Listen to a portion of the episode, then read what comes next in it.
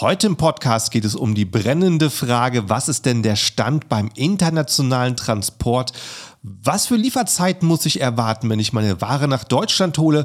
Was für Kosten erwarten mich da? Wohin geht der Trend? Und das im Talk mit der absoluten Expertin Conny von Freight Hub, dem bekannten Logistikunternehmen.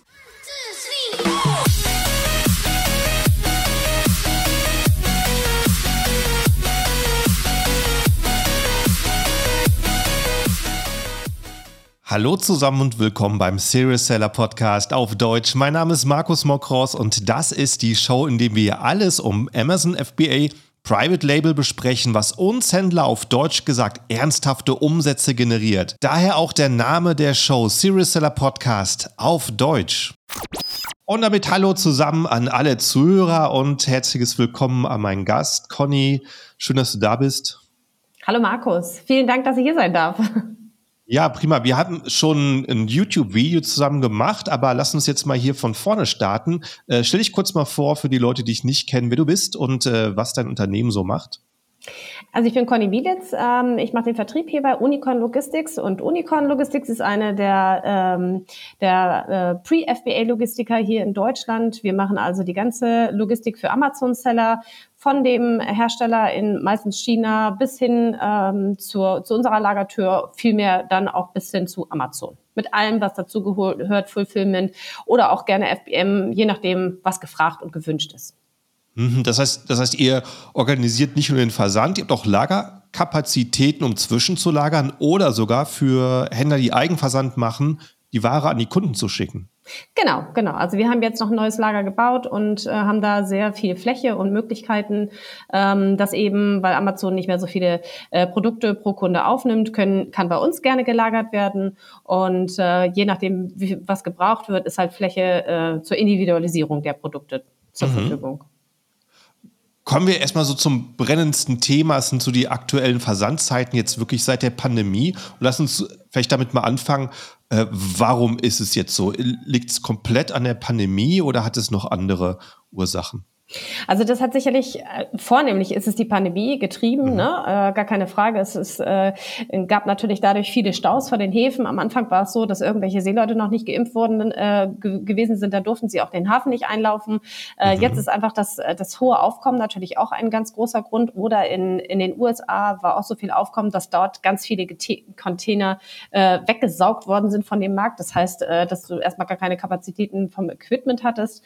Jetzt ist es so, dass äh, vor den chinesischen, vor den großen chinesischen Häfen, also die, äh, die Schiffe äh, manchmal fünf bis sieben Tage auf Rede liegen, bis sie überhaupt mal einlaufen dürfen, um die Container überhaupt abzunehmen. Ähm, und das staut sich natürlich ganz weit auch nach hinten zu uns. Äh, teilweise ja, es ist immer schwer, eine Zahl zu sagen. Also normalerweise braucht ein Schiff sechs Wochen oder eine Ware sechs Wochen, Door, Door, vom Hersteller bis zu uns dann an die Lagertür. Jetzt muss man mindestens drei, vier Wochen draufrechnen. Mindestens, ja. Mhm. Wow, das ist äh, auf jeden Fall ähm, eben für die Leute, die es eilig haben, deutlich länger, als sie gerne hätten. Aber es war, glaube ich, schon mal deutlich schlimmer, als es jetzt ist. Und man hört ja auch, dass Container fehlen. Ja. Äh, wie kann das denn sein, sowas äh, Banales? Ja, also zum, einen, zum Beispiel hier in Hamburg ist es so, dass die, dort die, ganze, äh, die ganzen Russland-Container stehen, im Moment volle Container, die können nicht abfließen, weil eben mhm. aufgrund der Sanktionen äh, die Ware dort nicht mehr hingeführt wird. Und äh, diese Container, äh, dieses Container-Equipment ist dadurch natürlich geblockt. Ähm, genauso in, äh, in Amerika, ähm, dort eben durch den ganzen Stau, da staut sich auch alles so zurück. Äh, ähm, da liegt auch ganz viel Equipment. Aber das hat sich schon ein bisschen entspannt. Ähm, bei den 20ern ist es noch mal ein bisschen arg. Äh, aber das ist ein Grund, warum es eben halt auch manchmal länger äh, dauert. Ja, das äh, Thema Amerikas habe ich vor drei Monaten mitbekommen, als ich in LA war. Ich meine, auf, von Auto, von den Autobahnen sind wir es ja gewohnt, äh, dass man da in Baustellen fährt und da ist dann plötzlich Stau. Aber auf dem Seeweg, das habe ich so noch nie gehört, aber mhm. da waren wirklich die, die Häfen voll mit Schiffen, ja. die ja. nicht entladen werden konnten, weil. Ja Genau. Weil es Stau gibt. Das ist ja Wahnsinn. Gab es sowas früher schon mal? Ich kann mich nicht erinnern. Ähm, ja. Und ähm, unser Geschäftsführer, der Rainer Westendorf, der ist auch, ähm, der sagt auch immer, also er ist ja mit allen Wassern gewaschen, ähm, aber der sagt auch immer, solche Zeiten, man muss immer schwierige Zeiten überstehen, das kriegt man auch hin. Aber sowas hatten wir in der Form eigentlich noch nicht. Mhm. Und ähm, ja, mit äh, damit, dass die Kapazitäten teilweise in den Häfen zurückgingen, äh, ging es aber auch nach vorne mit der ähm, Popularität vom Onlinehandel. Ja, äh, Wird es da auch dazu gekommen sein, dass da einfach auch mehr auf den Seeweg ähm, gehen sollte? Genau, die Pandemie hat natürlich den Onlinehandel so richtig schön gepusht, weil jeder natürlich mhm. äh, von zu Hause aus irgendwie einkaufen wollte oder musste. Und äh, deswegen ist äh, dieses Volumen einfach so dermaßen in die Höhe gegangen. Und das haben die Reedereien sich natürlich nicht lange angeguckt und haben gesagt, okay, wo die Nachfrage ist, da äh, steigert sich auch der Preis und deswegen sind die Seefrachtfahrten auch dann einfach so ins ja. Immense gestiegen. Ne? Denkst du, dass die ein oder anderen damit reagieren und neue Schiffe in Auftrag geben? Ich denke mal, das ist jetzt nichts Kurzfristiges ne, bei solchen. Mm, ja, also das ist, das ist nichts Kurzfristiges, das stimmt. Und es kommen jetzt im März 2023 äh, kommen, kommt ganz viel Frachtraum auf den Markt. Also der wurde Aha. vor zwei, drei Jahren in Auftrag gegeben, äh, unabhängig natürlich von der Situation heute. Und dann würde es sich sowieso äh, ein bisschen äh, entzerren, das Ganze und entlasten. Aber wer weiß, was dann ist. Ja, genau. Wir haben jeden Tag eine neue Welt in der Logistik hier. Ja, ja, so sieht es aus. Äh, was, was, was könnte man denn aktuell generell machen, um von vornherein zu planen, dass man die besten Versandzeiten hat? Gibt es irgendwas, wie man sich vorbereiten kann? Ja, ja, da gibt es was. Und zwar ähm, muss man mit seinem Logistiker besprechen, ob es eben auch eine Art A-Service gibt. Also ich kann ja nur mhm. von uns reden. Wir haben auch einen A-Service-Dienst ähm, eingerichtet, ähm, der jetzt Mitte April losgeht. Das ist ein Schiff, was in Dachan Bay startet. Das ist ein kleines Schiff. Da gehen nur 4000 Container rauf. Das ist in der Nähe von Shenzhen und der fährt direkt nach Hamburg. Also das heißt, der mhm. fährt nicht über Singapur, Yantian, Skiamende oder sonst irgendwas, äh, wo eben dieses Problem mit dem Stau entstehen kann, sondern der fährt direkt von Shenzhen nach Hamburg und das sind ungefähr 27 Tage oder irgendwie sowas. Und da ist, ja, natürlich, man hat auch mal schwer, Schwerwettersee, acht Meter, keine Ahnung. Das ist dann auch vielleicht mal nochmal so ein Grund, warum es zwei Tage später kommt. Aber das sind dann halt keine wochenweisen Verspätungen. Und ähm, das ist natürlich teurer, das ist klar. So ein A-Service, äh, ja. das ist, äh, das muss man dann gucken, gibt meine Ware das her? Äh, was ist besser, out of stock zu gehen oder eben äh, da nochmal ein bisschen äh, tiefer in die Tasche zu greifen. Aber es ist auf jeden Fall eine Alternative. Das ist interessant zu hören. Äh, als, als Händler habe ich ja sowieso nur meine Fracht vor Augen und denke mir, sobald meine Palette fertig ist, kann das Schiff los. Ah. Aber tatsächlich äh, tingeln die dann so von Hafen zu Hafen ja. und beladen und entladen und dann kommen die hohen Versandzeiten Richtig. zustande. Was kostet denn so ein schneller Service, äh, wo nur von Hafen A nach B gefahren wird? Also ich, ich habe da noch keine Zahlen äh, von der Reederei ja. bekommen, aber ich gehe davon aus, dass es so 25 bis 30 Prozent teurer ist als die normale Seefracht. Ne? Ja. Wird dann also dann einfach eine, eine Rechensache, ähm, genau. wie viel, was für ein Extra ist mir das wert? Und ich meine, im Vergleich zur, äh, zur Luftfracht ist es sicherlich immer noch ein besserer Deal. Ja, unbedingt. Also wir haben ja in der Luftfahrt auch das Problem, dass die Antonov äh, nicht mehr fliegt und dass da auch viel Laderaum mhm. äh, jetzt nicht mehr zur Verfügung steht. Äh, man muss da auch immer mit seinem Logistiker besprechen, tagesaktuelle Luftfrachtpreise abfragen. Also mhm. äh, man kann nicht verlangen, dass wenn man Montag eine Anfrage stellt dass, und das soll Freitag verladen werden, dass das immer noch gilt. Also auch da haben wir viel aktueller, äh, jeden Tag eine neue Welt. Auch in der Pandemie, wenn Pandemiegüter gefahren oder geflogen werden müssen, die haben Vorrang und ähm, dann wird es für den anderen halt teurer. Da muss man, ja. da muss, das muss man im Blick behalten. Das war eine Zag äh, Schlagzeile, die habe ich mitbekommen. Das ist das größte Frachtflugzeug der Welt am, ähm, äh, am Flughafen in der Ukraine zerstört wurde. Ja. Äh, ist, das, ist das spürbar für die Luftfrachtbranche? Auf jeden Fall. Auf ja. jeden Fall. Das sind 150 Wahnsinn. Tonnen, die so ein Antonov äh, äh, mitnehmen kann. Und das ist schon, ja. das ist schon richtig. Da wird auch viel Großfracht geflogen, ne? Mit äh, mhm. gar keine Frage. Aber dennoch steht dieser Frachtraum nicht mehr zur Verfügung. Und äh, ja. ja, muss man, muss man leider mal so hinnehmen. Ja, das Thema hatten wir auch im YouTube-Video auf meinem Kanal angesprochen. Leute, die es nicht mitbekommen haben, Amazon FBA bei Markus, wenn du es nochmal mit Bild sehen möchtest. Aber das war dann auch die Eisenbahnstrecke. Ähm, Eisenbahnverkehr aus China nach Deutschland. Ist der jetzt unterbrochen wegen dem Konflikt?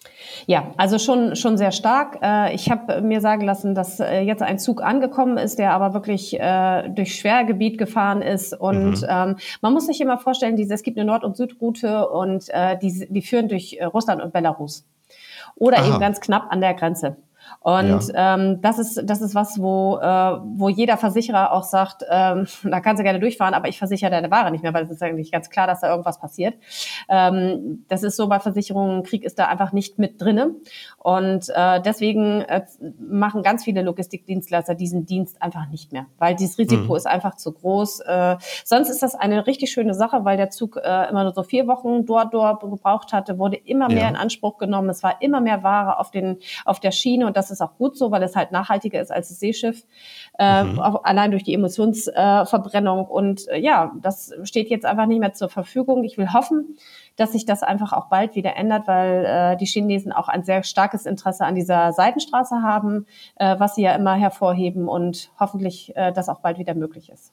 Ja, Wahnsinn. Und äh, äh, da hätte ich in Erdkunde besser aufpassen müssen. Also da kann man keinen Umweg fahren und ja, äh, es gibt es gibt Ideen, es gibt meiden. Möglichkeiten auch, äh, aber letztendlich ist das alles zu nah und äh, zu riskant mhm. und äh, wir würden es vielleicht sogar sogar noch machen, aber solange unsere Versicherung nicht macht, werden wir ja natürlich. Natürlich. Also wollen wir hoffen, dass der Konflikt bald wieder ruht. Unbedingt. Und Unbedingt. Dass die Eisenbahn wieder offen ist. Genau, richtig, richtig. Es ist ja auch so, wenn man da kurz abschweifen möchte, dass wir natürlich auch viel, äh, viel äh, äh, Geschäfte mit Russland machen, überhaupt mit dem Ostblock und äh, das fängt Polen, da fängt es ja schon an und da liegt vieles brach und äh, das wollen wir alle nicht. Wir wollen alle nicht nur Frieden, sondern wir wollen eigentlich auch die Situation wie vorher, dass wir wieder miteinander einfach Geschäfte machen können. Ja, ja. Und äh, kommen wir mal zum Thema Kosten, was ja dann mit, mit Versandzeit auch die, die meisten interessieren. Äh, wie, äh, wie viel Prozent, können, kann man das so sagen, sind wir jetzt über ähm, Sommer 2019? Oha. Also, äh, also da, es gibt Leute, die sagen, sind tausendfach. Das, das ist natürlich nicht wow. so. Ähm, ja. Das ist schon so, dass es immer so ähm, 300, 400 Prozent ist. Okay, so. doch eine ganze Menge höher. Ja, Aber ja. es war schon mal höher, würdest du sagen, oder? Als jetzt gerade. Ähm, ja, es war schon mal höher und zwar gerade letztes Jahr November. Mhm. Oktober, November, wo ja. eben die Ware vor, vor Weihnachten, vor Chinese New Year äh, raus musste und äh, dieser Stau da war. Das, das war schon, also ja. wenn man da dem Kunden ein Angebot geschrieben hat, dann hat man fast schon ein Taschentuch mitgeschickt. Ja. Ähm, was, äh, und könntest du es so aus dem Bauch raus kalkulieren, sagen, so einen Erfahrungswert sagen, wenn ich jetzt zum Beispiel 2000 Euro für eine Seefracht habe, mhm. äh, wie viel würde das mit der Eisenbahn kosten? wenn sie denn fährt. Auch das, ja, auch das ist leider ein bisschen teurer. Äh, das ist so 20 Prozent, 25 Prozent teurer ja. als die Seefracht. Das ist eigentlich ein bisschen schade, weil ähm, das ist eben, wir sind auch, wie gesagt, eine nachhaltige Spedition und wir wollen natürlich ja. auch so wenig Emissionen verbrauchen, wie wir, wie wir können. Aber das ist leider teurer. Also die Bahnfracht ist teurer. Es liegt auch viel an dem Handling, weil es ein ganz anderes äh, Handling ist, überhaupt die Container rauf und runter zu kriegen. Es liegt ja. an, den, an den Spuren, die genutzt werden. Es liegt an den Streckengebühren, die die einzelnen Länder äh, bekommen. Und ja, da ist es leider teurer. Ja, aber dafür habe ich natürlich auch einfach den Zeitvorteil und äh, den erkaufen sich wahrscheinlich sehr viele ja. gerne, weil ja. die Ware will man immer schnell, schnell da haben. Mhm. Und ähm, das mal so zum Vergleich, wenn ich diese 2000 Euro Seefracht per Luftfracht verschicken würde. Ähm, da hängt es natürlich noch stark vom Volumen und Gewicht ab, aber mal ja. wirklich so über den Daumen kalkuliert, was ähm, äh, könntest du da sagen? Also 2000 Euro für Luftfracht, das sind irgendwie ein paar Karton ähm, und ein paar, ja, vielleicht 100, 200, 300 Kilo oder irgendwie sowas. Ähm, Kubik, das ist, wird ja da, das frachtpflichtige Gewicht wird ja, ja anders gerechnet. Ja. Aber da hat man natürlich den ganz klaren Vorteil, dass das innerhalb von einer Woche dann wirklich abgekaspert ist, das Thema. Ne? Mhm. Also, wie gesagt, wenn jetzt nicht gerade wieder wie in Shenzhen und ähm, äh, ähm, Shanghai äh, Corona herrscht, äh, ich weiß nicht, das gilt ja auch für die Flughäfen sicherlich, aber das ja. ist natürlich immer eine gute Alternative, wenn die Ware das hergibt. Mhm. Und äh, wo wäre ich da ungefähr? Wäre ich da beim Doppelten? Mit dem Flugzeug? Nee, also eigentlich also sagt man schon, das ist ganz, ganz unterschiedlich. Ja, wirklich ja. ganz, ganz unterschiedlich. Äh, man hat da auch jeden Tag eine neue Welt, je nachdem, ob Pandemiegüter geflogen werden mhm. oder sonst irgendwie. Jetzt mittlerweile sind sogar Kriegsgüter. Ähm, man muss schon gucken, also eigentlich ist es so das fünf- bis sechsfache der Seefracht. Wow, wow. Mhm. Okay, mhm. kannst mal sehen. Ja, also da ist es äh, besser geraten, ein bisschen vorzuplanen und äh, dann die ähm, den Seeweg oder ähm, Landweg zu wählen. Also das ist das, was ich äh, unseren Zellern immer wieder sage. Also äh, es gibt so viele Tools, äh, Computer und so, äh, IT-Systeme, äh, die man, die man anschließen kann. Aber für den Zeller ist es einfach nur wichtig, zu einzukalkulieren, dass es eben jetzt nicht die sechs Wochen per se sind. Das Seeschiff ja. ist immer noch der beliebteste Verkehrsträger und ist der reibungslosste, sag ich mal auch. Ja. Auch wenn sich das wegen den Staus jetzt nicht so anhört, aber das ist äh, eigentlich in der, in der Regel so und der günstigste auch. Und ähm, da muss man einfach mit einkalkulieren, dass es zwölf Wochen dauern kann. Und mhm. da, um da nicht out of stock zu gehen, vielleicht auch ein bisschen mehr bestellen. Vielleicht nochmal, ja. was weiß ich, drei bis sechs Kartons mehr, ähm, sich einen guten Lageristen suchen, wo man es äh, einlagern kann, von da aus immer abziehen zu Amazon und dann schon wieder über die nächste Nachbestellung äh, nachdenken.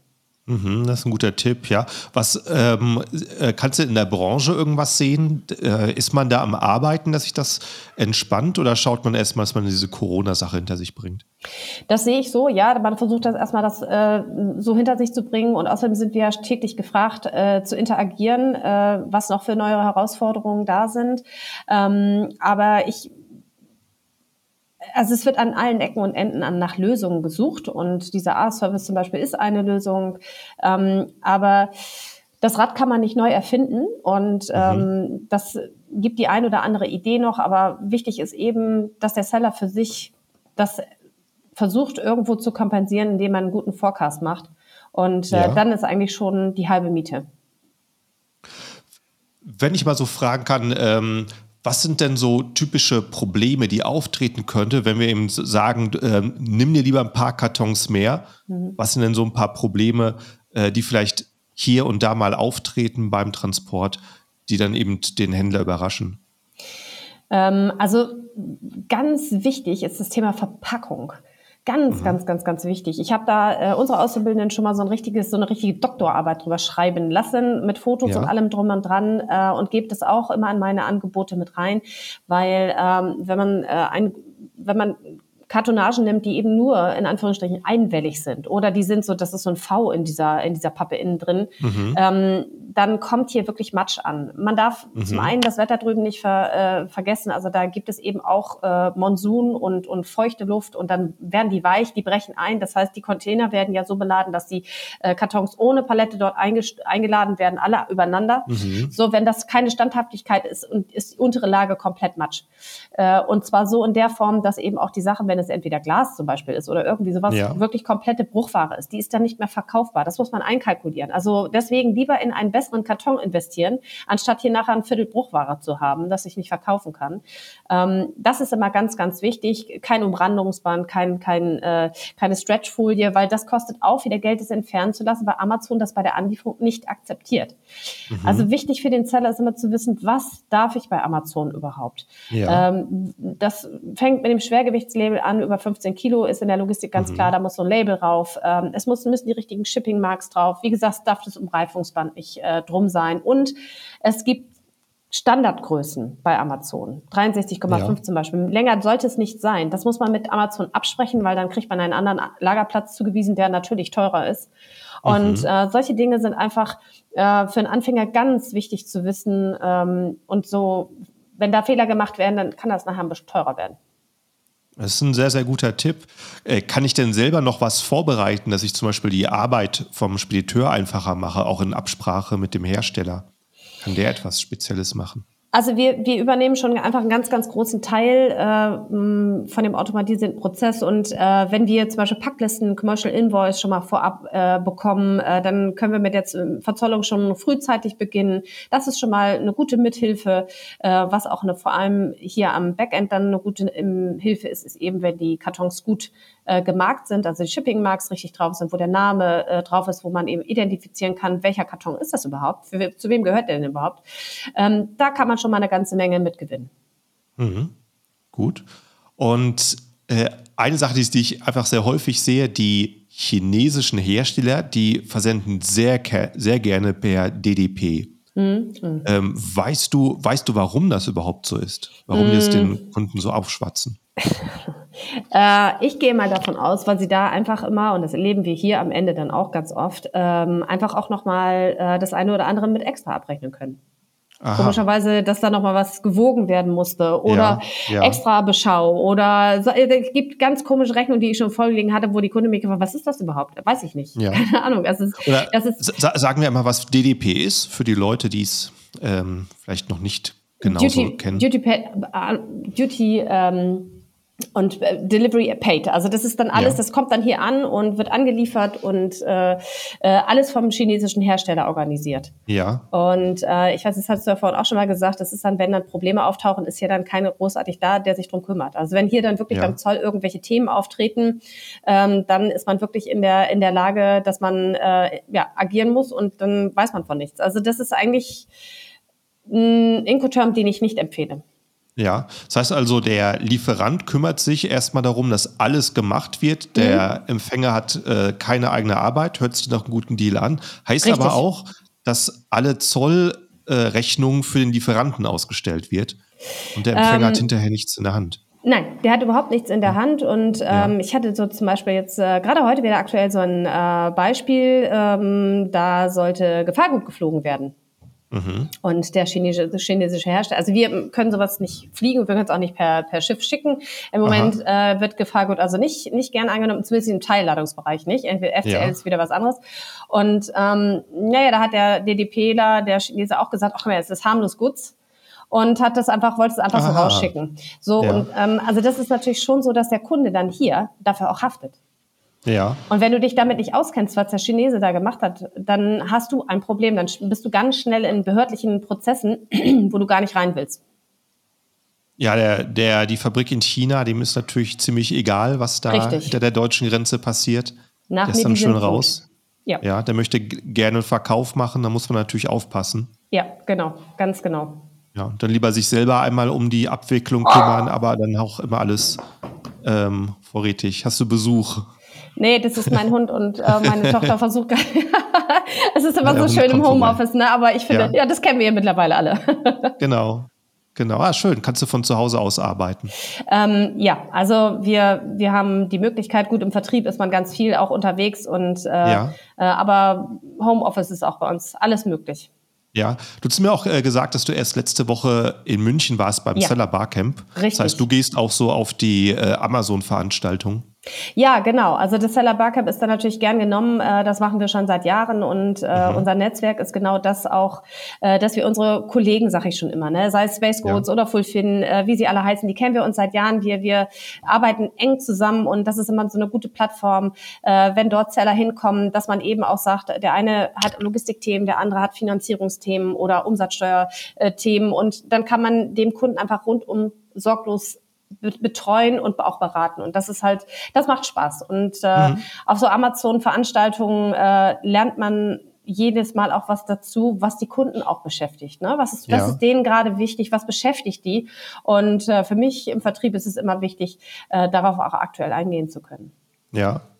Finde ich auch einen sehr, sehr guten, also finde ich eine sehr gute Sache, dass ähm, du da so am Netzwerken bist und so wirklich nah am Draht bist, an dem, was so die Online-Händler ähm, gerade betrifft, weiß man auch, dass man dann gut aufgehoben ist. Genau, genau, ja.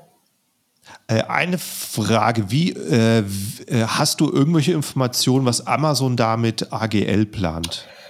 Ja, das ist ein, ähm, war heute äh, nach, dem, ähm, nach dem Resümee äh, mit meinen Kollegen im Büro auch ganz großes Thema, weil auch dies ist mhm. uns am Wochenende in München ganz oft begegnet.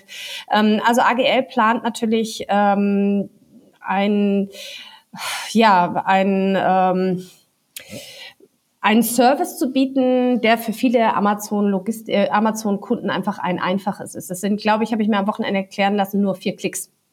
Aha. Und äh, dann hat man den Import damit für über AGL ähm, instruiert und äh, ich denke einfach, dass die ganz schwer in den Markt möchten und ich möchte hier auch gar nichts Böses über über äh, äh, über meine Wettbewerber sagen. Es ist ein es ist eine Art und Weise zu verladen.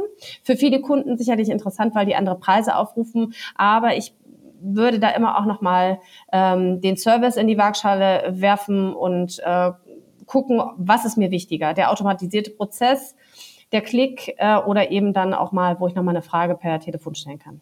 Ja, ja, das ist auch für die, die es äh, vielleicht noch nicht so ähm, da am Draht sind, Amazon bietet jetzt eben auch an, Ware abzuholen. Ja. Soweit ich aber weiß, äh, ich weiß nicht hundertprozentig, aktuell nur in die Amazon-Lager. Das heißt, ich könnte ja. da nicht zwischenlagern. Nein. Äh, in meinem 3PL, beim eigenen Versandlager. Also die, genau, genau. Du musst bei, bei Amazon zwischenlagern und die mhm. haben natürlich ganz andere Lagerpreise. Ja. Und, und, äh, und, und sowieso ein Maximum Kapazität, was dann ja. für viele auch wieder ein Problem ist.